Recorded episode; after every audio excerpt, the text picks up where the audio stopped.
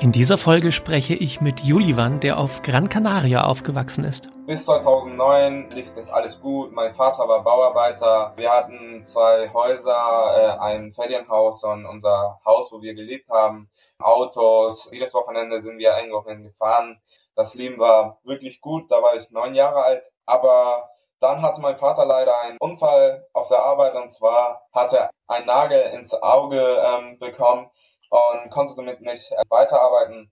Dadurch ähm, hatten wir keine Einnahmen mehr.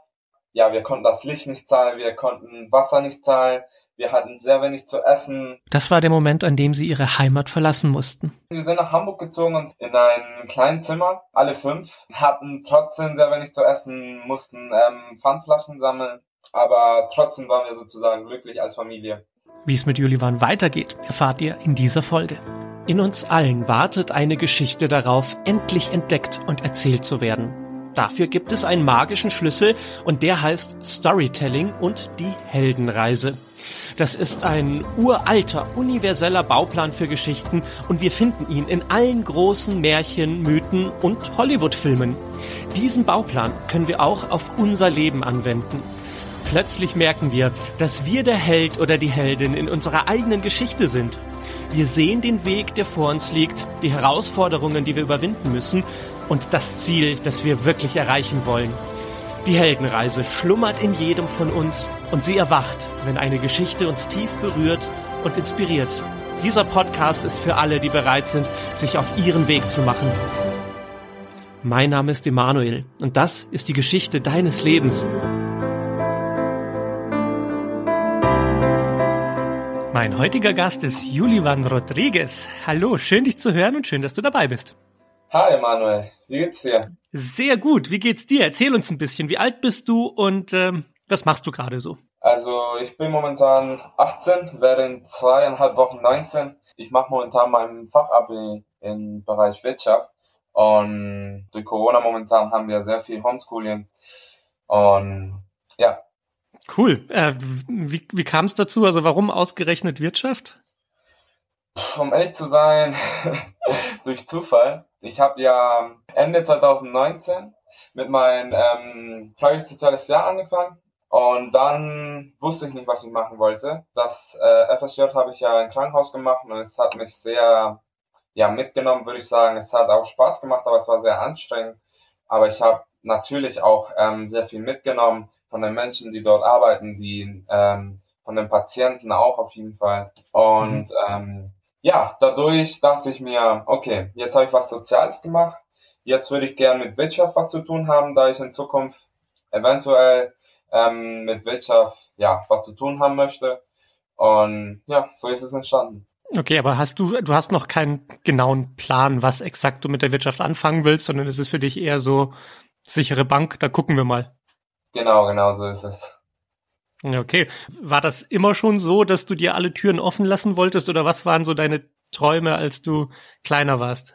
Naja, als ich kleiner war, wollte ich ähm, immer Polizist werden, Polizist oder Feuerwehrmann. Und das habe ich hier in Deutschland auch versucht. Und zwar habe ich, nachdem ich mein MSA fertig hatte, ähm, Sommer 2019, ähm, mich bei der Polizei beworben und ähm, habe dann den Deutschtest gemacht und bin leider ähm, durchgefallen. Ich hatte einen Fehler zu viel. Aber ähm, ja, nachdem dachte ich mir, okay, man kann ja den Polizeitest ähm, noch insgesamt dreimal machen. Aber nachdem ich ähm, durchgefallen bin, dachte ich mir, okay, ich versuche das mal mit was anderes. Okay, du sagst, du, du hast den, den, bist beim Deutschtest durchgefallen und du wolltest Polizist werden in Deutschland. Also bist du nicht hier geboren, sondern oder was ist der Hintergrund da? Ähm, nein, ich bin nicht in Deutschland geboren, sondern ich bin 2014 äh, mit meiner Familie nach Deutschland gezogen. Okay, dann müssen wir offensichtlich das Gespräch ein bisschen früher anfangen. Wo, wo bist du aufgewachsen? Wie bist du aufgewachsen? Erzähl mal. Ich bin auf Gran Canaria aufgewachsen. Meine Mutter ist Spanierin, mein Vater ist Nigerianer. Und ähm, auf Gran Canaria war es ähm, sehr schön, würde ich sagen, bis, bis die spanische Krise kam. Und ähm, ja, es war für uns ähm, sehr schwer, dann da rauszukommen. Das ist bis 2009 lief das alles gut. Mein Vater war Bauarbeiter. Äh, wir hatten zwei Häuser, äh, ein Ferienhaus und unser Haus, wo wir gelebt haben, ähm, Autos. Jedes Wochenende sind wir Einkaufen gefahren und ähm, das war wirklich sehr, sehr nice. So, das Leben war wirklich gut. Da war ich neun Jahre alt. Aber dann hatte mein Vater leider einen ähm, Unfall auf der Arbeit und zwar hat er irgendwie einen Nagel ins Auge ähm, bekommen und konnte damit nicht äh, weiterarbeiten. Und das hat uns sehr hart getroffen, denn er war der Einzige, der, der arbeitet oder beziehungsweise gearbeitet hat. Und ja, nachdem kam die spanische Krise, die ja bis heute eigentlich immer noch geht. Und dadurch ähm, hatten wir keine Einnahmen mehr. Und es war für uns sehr schwer, da ja, wir konnten das Licht nicht zahlen, wir konnten Wasser nicht zahlen, wir hatten sehr wenig zu essen, aber trotzdem waren wir sozusagen glücklich als Familie. Und es war sehr hart für mich als Kind ähm, zu sehen, wir kamen von jeden Tag was zu essen zu haben, äh, zu, ja, was essen wir heute? So, wo, wo können wir hingehen, um ähm, was zu essen zu kriegen? Kein Licht zu Hause zu haben, kein Wasser zu Hause zu haben. Ich musste immer ähm, nach dem Training, ähm, nach Fußballtraining habe ich gemacht, äh, dort duschen. Ich war der einzige Junge, keiner hat es gemacht, ähm, mit neun, zehn Jahren ähm, auf dem Fußballplatz zu duschen, aber ich musste es jeden Tag machen, weil ich zu Hause halt kein Wasser hatte. Und nicht nur das, sondern mein, mein Bruder, mein kleiner Bruder auch, er war sechs Jahre alt. Und ja, somit haben sich meine Eltern entschieden. 2013 ist mein Vater äh, nach Deutschland geflogen, ein Jahr vor uns, um, um zu gucken, ob das überhaupt klappt. Und Gott sei Dank sind wir 2014 dann nachgerückt und seitdem leben wir hier in Hamburg. Boah, was für eine krasse Geschichte. Ja. Boah, kannst du mir von dem Tag erzählen, als dein Vater deinen Unfall hatte? Das war ja so der Moment, wo sich alles geändert hat. Mhm. Um ehrlich ja. zu sein, ähm, kann ich mich eigentlich gar nicht erinnern. Ich kann, nur, ich kann mich nur daran erinnern, ich kam von der Schule und ähm, mein Vater war auf dem Sofa und hatte ähm, ein Pflaster im Auge. Alle, meine Mutter war so angespannt, so mein Dad auch und wir wussten nicht genau, was, was, was passiert ist. Mhm. Was musste passieren, damit ihr merkt, so, das ist jetzt kein kleines Problem, sondern das verändert unser ganzes Leben? Ähm, als wir Sachen verkaufen mussten. Ähm, mein Vater musste sein Auto verkaufen, das andere Haus. Alles musste irgendwie weg, damit wir was zu essen haben. Und ab da ging da so nichts mehr. So, wir waren, wir waren ganz unten und wie gesagt, kaum was zu essen gehabt. Aber ich glaube, ähm, ja, dadurch bin ich auf jeden Fall viel reifer geworden und, und weiß jetzt momentan, ähm, was mein Ziel ist und was ich ähm, für die Zukunft möchte. Mhm. Krass, okay, also 2014 bist du dann mit deiner Mutter und deinen Geschwistern sozusagen nachgekommen. Da war dein Vater schon in Deutschland. Wo, wo seid ihr hingezogen? Wir sind, wir sind nach Hamburg gezogen und zwar ähm, im Süden, in Neugraben hieß das.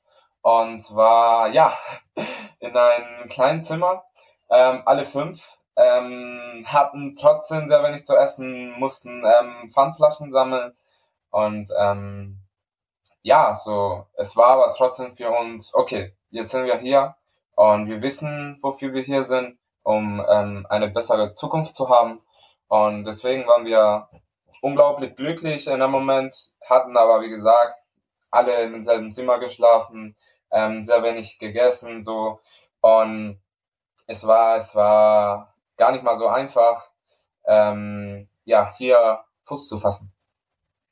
Das kann ich mir vorstellen. Du warst ja von einem Tag auf den anderen der Ausländer in ja. Deutschland. Ja. Wie, wie, hat sich das angefühlt? Und, und, und äh, nochmal ganz kurz, du hast ja irgendwie anfangs erwähnt, dass dein Vater aus ähm, Nigeria kommt. Also hattet ihr dann auch noch zusätzlich ein Rassismusproblem, weil wir können dich jetzt sozusagen nicht sehen. Das müssen wir uns jetzt akustisch erarbeiten. Ja, auf jeden Fall gab es oder gibt es immer noch Rassismus. Es gibt immer solche kleine Bemerkungen wie, wie zum Beispiel, ich wollte mal eine Dame helfen beim Aufsteigen in den Bus und sie wollte nicht, dass ich ihr helfe. Dann kam ein, ein, ein weißen Typen und hat ihr halt die Hilfe angeboten und sie hat es angenommen.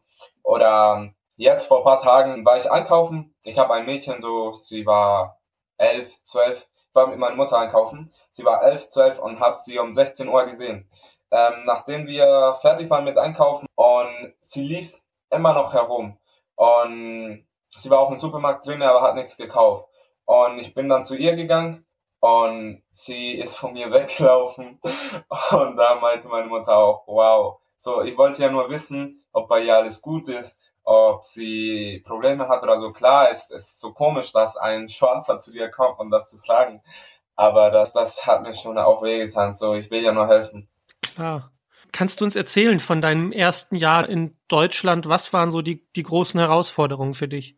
Die große Herausforderung war für mich, ähm, mich in Deutschland zu integrieren.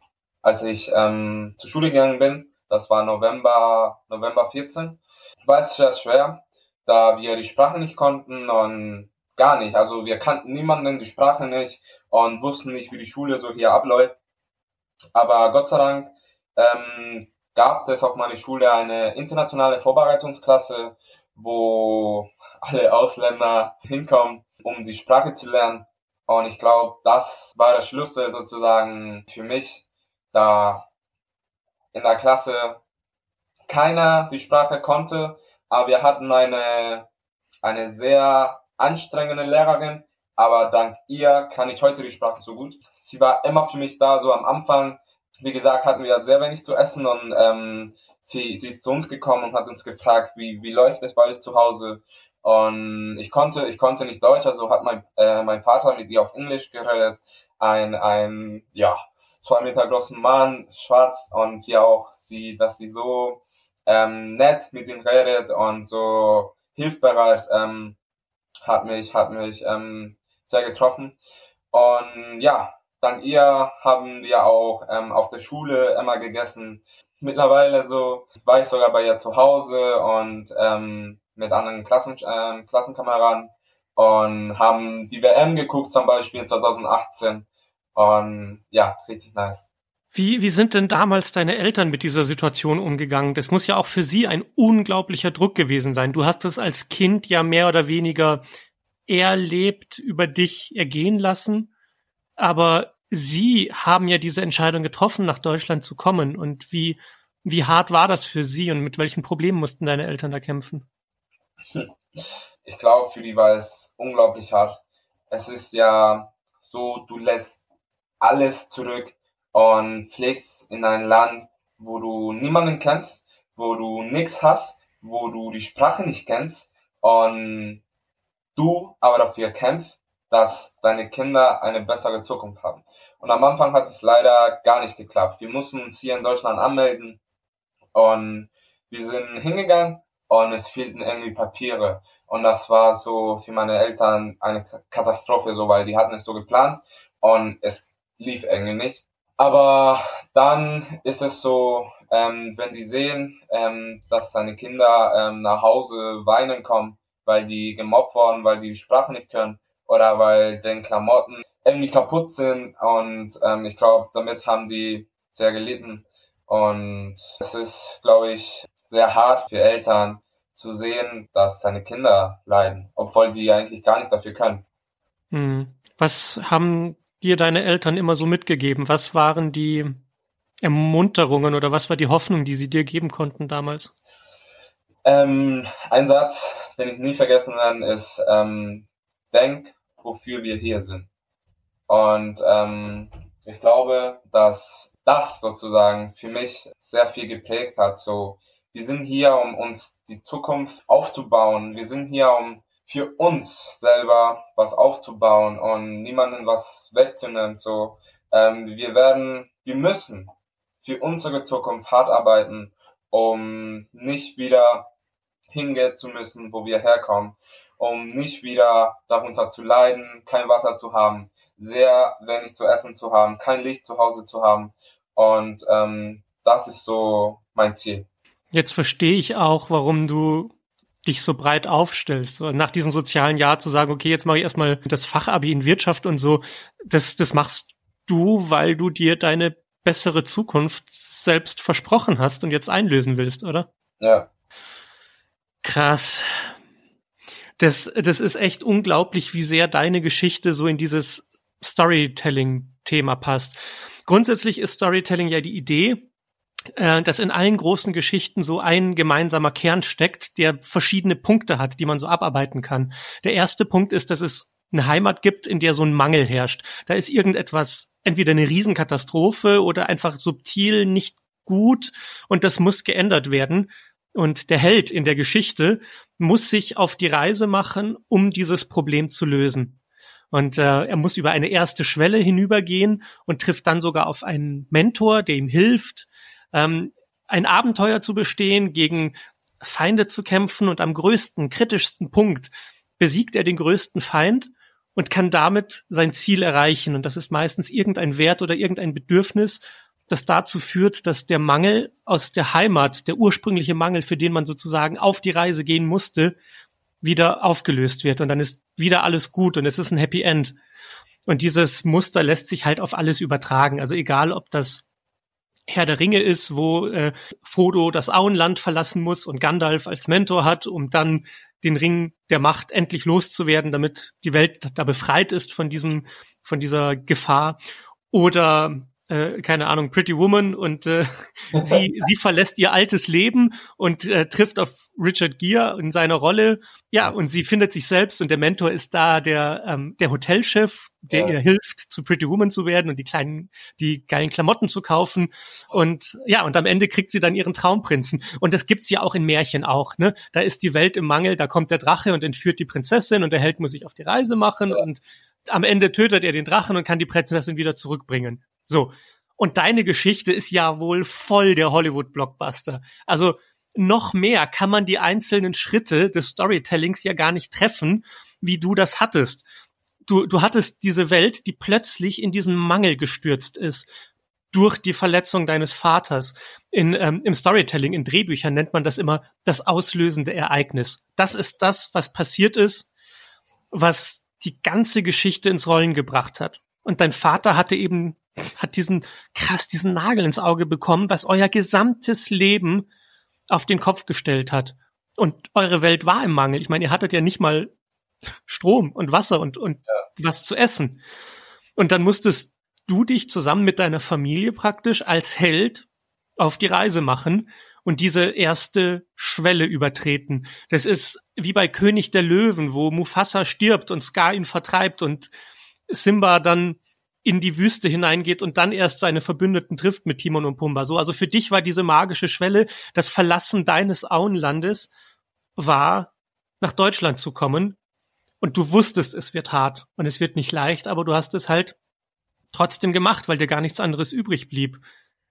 Ja. Und du hattest sogar einen Mentor in deiner Geschichte, ja. die Lehrerin, die dich so an die Hand genommen hat und gesagt, pass mal auf, es ist alles in diesem Abenteuerland ist alles ganz schön krass und ich weiß, es ist schwer für dich und du hast zu kämpfen. Aber ich bin an deiner Seite und ich gebe dir ein paar Tipps, die du durchaus brauchen kannst. Aber nicht nur sie, sondern ähm, auf unserer Schule gibt ein Haus der Jugend, wo Jugendliche hingehen können. Und dank die bin ich auch unglaublich gewachsen. Seitdem ich nach Deutschland gezogen bin, haben die mich dort aufgenommen und ich konnte mit Kindern zusammenarbeiten. Ich ähm, bin jetzt ein Teil der Haus- und Jugendgemeinschaft und arbeite jetzt dort auch. Und das sind Menschen, die, die ich sehr viel danke. So dank die bin ich der Mensch, der ich heute bin. Und das ist unglaublich. Hm. Es ist immer krass, wie sehr uns eigentlich unsere Umwelt zu dem macht, der wir sind, weil wir halten uns natürlich für ein Ich, das plant und Dinge macht und der Agent des eigenen Lebens ist und Entscheidungen trifft. Und trotzdem ist das, was wir sind, so sehr abhängig von dem, welche Menschen wir getroffen haben, was uns widerfahren ist. Ja. Was würdest du sagen? Wer bist du? Wer, was, was ist das, wofür du gerade stehst? Ich glaube, ich bin ein Typ, der sehr ruhig ist. Ähm, trotzdem, ähm, wenn mir irgendwas nicht gefällt, sage ich es dir direkt. Und ich bin ein Typ, der weiß, was er möchte weiß, wohin er hin möchte, zu dieser Erfüllung, zu dieser Sicherheit in Zukunft, ähm, meine Kinder nicht leiden sehen zu müssen und dafür, ja, arbeite ich weiter. Mhm. Das ist diese, diese bessere Zukunft, von der du gesprochen hast. Wenn man das im Storytelling sieht, dann ist ja jetzt die Frage sozusagen, wie sieht das Happy End aus? Kehrt der Held zurück in die Heimat, aus der er kommt, oder löst der Held das Problem aus der Heimat, egal wo er ist. Das heißt, für dich gibt es ja im Grunde Storytelling-mäßig zwei Möglichkeiten. Du kehrst irgendwann zurück nach Gran Canaria, aber dann hast du Strom und Essen und alles, was du brauchst. Aber letztendlich ging es ja nie um den Ort, sondern es ging darum, dass du ein Leben in Ruhe und Zufriedenheit und Sicherheit leben kannst, ohne Angst zu haben, was morgen ist. Ja. Und das kannst du ja überall haben. Das heißt, du kannst dein Storytelling, deine Geschichte ja auch hier in Deutschland genauso lösen. Das Ziel ist halt diese bessere Zukunft, diese Zufriedenheit. Wie, ähm, wie, wie, wie stellst du dir das vor? Woher, woher weißt du, ob und wann du dein Ziel erreicht hast? Ich glaube, wenn, wenn ich sehe, dass meine Kinder sich um nichts Sorgen machen müssen, die zu Hause Licht haben, wenn die zu Hause Wasser haben, wenn die jeden Tag was zu essen haben, die einfach glücklich sind. So, natürlich war ich als Kind auch glücklich, aber es waren andere, andere Situationen. So, ich hatte, ich hatte sehr wenig zu essen, wie gesagt. Und ich glaube, wenn meine Kinder das nicht miterleben müssen oder einfach nicht erleben müssen, dann, dann werde ich sagen, okay, so. Mhm. Ich habe es geschafft, eine bessere Zukunft, nicht nur für mich, sondern auch für meine Kinder. Und natürlich müssen die auch wissen, dass von nichts nichts kommt. So. Mhm.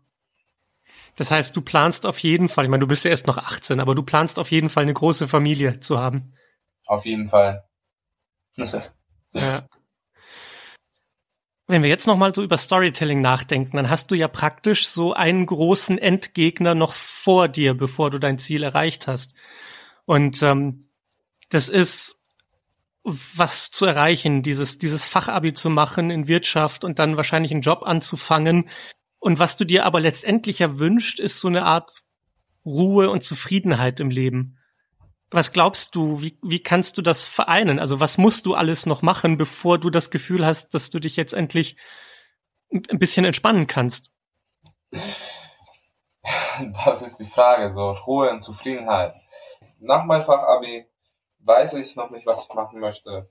Aber wenn ich weiß, dass, wie soll ich sagen, wenn ich weiß, dass, ähm, dass ich mit meinen Partnerin und ähm, meine Kinder machen kann, was ich möchte, ohne nach Geld nachzudenken, dann, dann würde ich sagen, wow, okay. Aber trotzdem glaube ich, wird es, kann es sein, dass es 20, 30 Jahre dauert, bis ich diese Zufriedenheit ähm, habe, bis ich diese Ruhe habe, denn ich bin ja jetzt 18, ich muss erstmal noch ja sehr viel erleben und ähm, sehr viel arbeiten vor allem.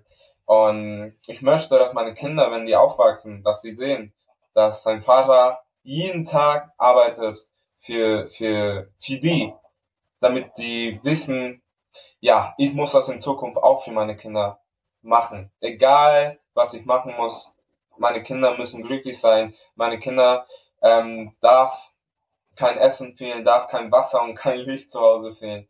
Es klingt vielleicht so banal, so es klingt so komisch, dafür zu kämpfen oder dafür zu arbeiten, aber ich glaube, ähm, Menschen wie, wie, wie mich sind es anders, denn ich weiß, wie es ist, ähm, nichts zu haben, aber ich weiß auch, wie es ist, alles zu haben.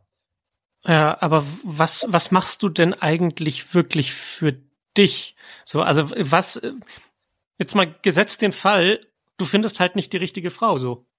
Oder, keine Ahnung, einer von euch kann keine Kinder kriegen, was ja auch sein kann. Mhm. Was, was, was wäre das, was deinem Leben Sinn gibt? Mal davon abgesehen von diesem Traum, so deine Familie zu ernähren, musst du ja sozusagen ein, ein Alternativ Plan für dein Leben haben in dem Sinne, so was, was, warum lebst denn du völlig unabhängig von dem, was dir widerfährt und ob du jemanden findest und ob du Kinder kriegst oder nicht? Die Frage. Warum? Ich weiß ehrlich gesagt momentan gar nicht so. Das ist eine Frage, wo, wo, wo ich nachdenken muss. Ich glaube, ich habe noch nie darüber nachgedacht, warum ich für mich lebe, was ich für für mich, für meine Zukunft haben möchte und wofür ich für mich hart arbeite. Also ich glaube, es ist, es ist sehr schwer zu erklären, denn ich habe ähm, meinen Vater immer arbeiten gesehen, meine Mutter auch. Und ähm,